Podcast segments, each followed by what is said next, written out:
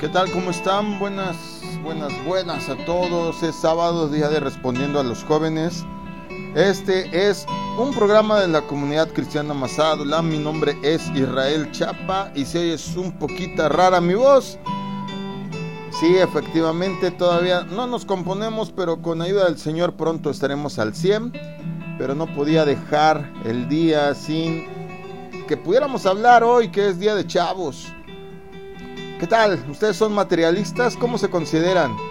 ¿Son de los que andan detrás de cada modelo de celular año con año? ¿De los que quieren todo lo que sale de marcas? ¿Cómo son? Hoy vamos a hablar un poquito de eso. Vamos a hablar de tener una perspectiva diferente acerca de poseer. Así es que prepárate. Prometo que no va a ser muy extenso, pero es una reflexión más que nada en donde pues tal vez pudiéramos poner los pies en el piso y darnos cuenta si es que somos materialistas o no y qué podemos hacer al respecto. Así es que comenzamos.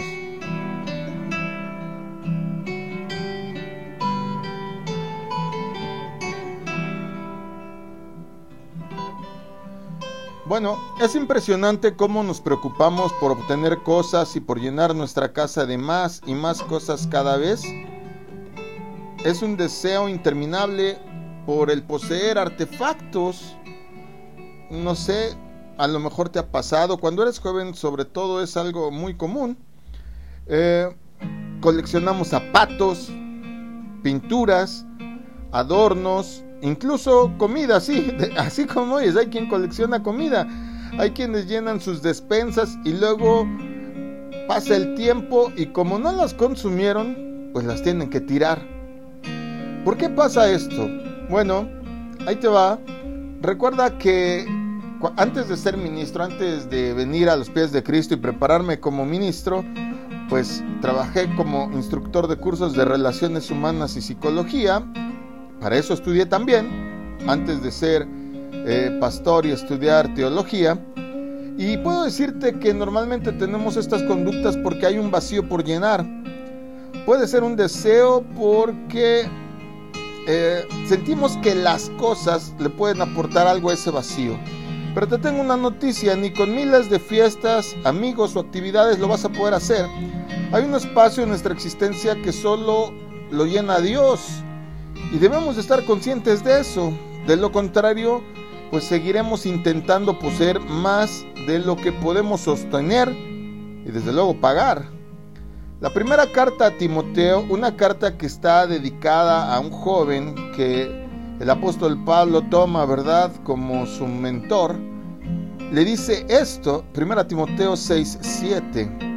Después de todo, no trajimos nada cuando vinimos a este mundo, ni tampoco podremos llevarnos nada cuando lo dejemos. Tantas personas que se sienten infelices porque no tienen las posesiones que han soñado, tantos que tienen tanto y no se sienten felices, no han entendido que hay cosas más importantes que los objetos, autos, casas, adornos y cosas que aprecian tanto.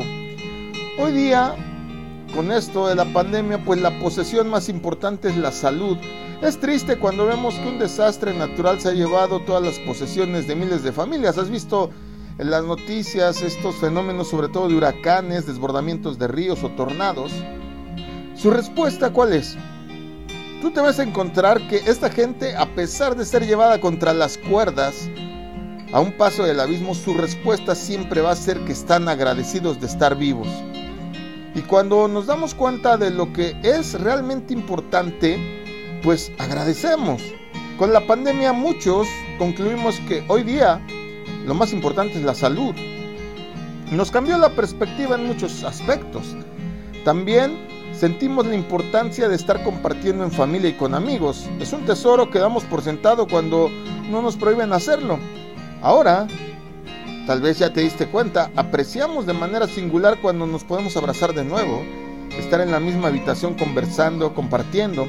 En esencia, en esencia, debemos de tener una perspectiva diferente, chavos, acerca de las posesiones, acerca de lo que realmente es valioso.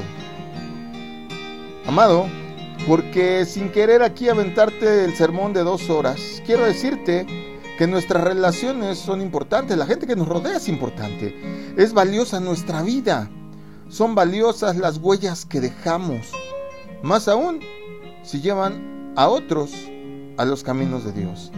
Así es que, siendo breve hoy, lo único que me resta decirte es, valoremos todo lo que hagamos y que todo lo que hagamos señale y apunte hacia Jesús. No es malo tener cosas cuando las puedes pagar, pero sí es malo obsesionarte con ellas. No es malo tener cosas de calidad. Nunca, nunca voy a estar de acuerdo con aquellos que predican falsa humildad. Porque si lo puedes pagar, amén, está bien. Pero que no sea tu meta. Que no sea tu meta comprarte los nuevos tenis de marca. Que no sea tu meta comprarte lo último en tecnología si todavía funciona, pues utilízalo porque acuérdate que estamos dejando nuestra huella electrónica en este planeta. Pero valora sobre todo a la gente que te rodea. Valora tu vida, tu salud y valora el cómo serás recordado. ¿Qué quisieras que pasara cuando ya no estuvieras en esta tierra? ¿Cómo te gustaría ser recordado? O, o simplemente si conviviste un tiempo con unas personas y luego pues por alguna razón, sobre todo cuando vas a la escuela y luego te tienes que separar para seguir tu vida, ¿cómo te gustaría ser recordado? ¿El fiestero, el pachanguero, el irresponsable o el que me llevó a los pies de Cristo? ¡Wow! Yo creo que no hay mucho que pensar. Que Dios les bendiga, que Dios les guarde. Dije que no iba a ser muy extenso. Aquí está. Eh, y gracias a todos los que se han comunicado conmigo que están orando por un servidor. Eh, primero Dios estaremos al 100% dentro de pronto.